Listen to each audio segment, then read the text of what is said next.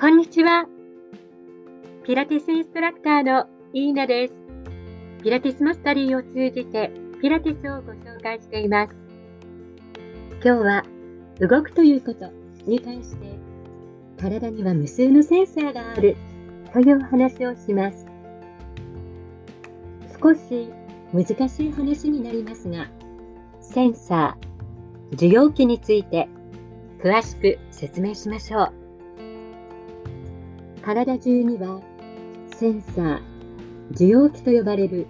無数のセンサーが用意されていて、物理的な刺激や科学的な刺激、温度の変化などで作動します。目や耳、鼻も光と音、匂いに対する受容器です。触れられた感覚や熱い、冷たい、また振動を感じたりするのはすべて皮膚にある受容器の働きです。食事をしてお腹が膨らむと胃の受容器が作動します。トイレに行きたいと感じるのも膀胱や腸の受容器のおかげです。脳に送られた情報は大脳や小脳、大脳気質、変炎器官などで処理されます。そして今度は脳からの命令として筋肉や内臓へと送られます。この時に意志でコントロールできるのが体性神経。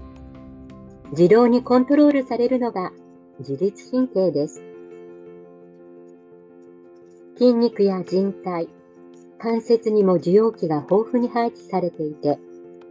体の位置と動きを常にモニターしています。筋肉を縮めたり伸ばしたり、関節を曲げたり伸ばしたりすることで活動して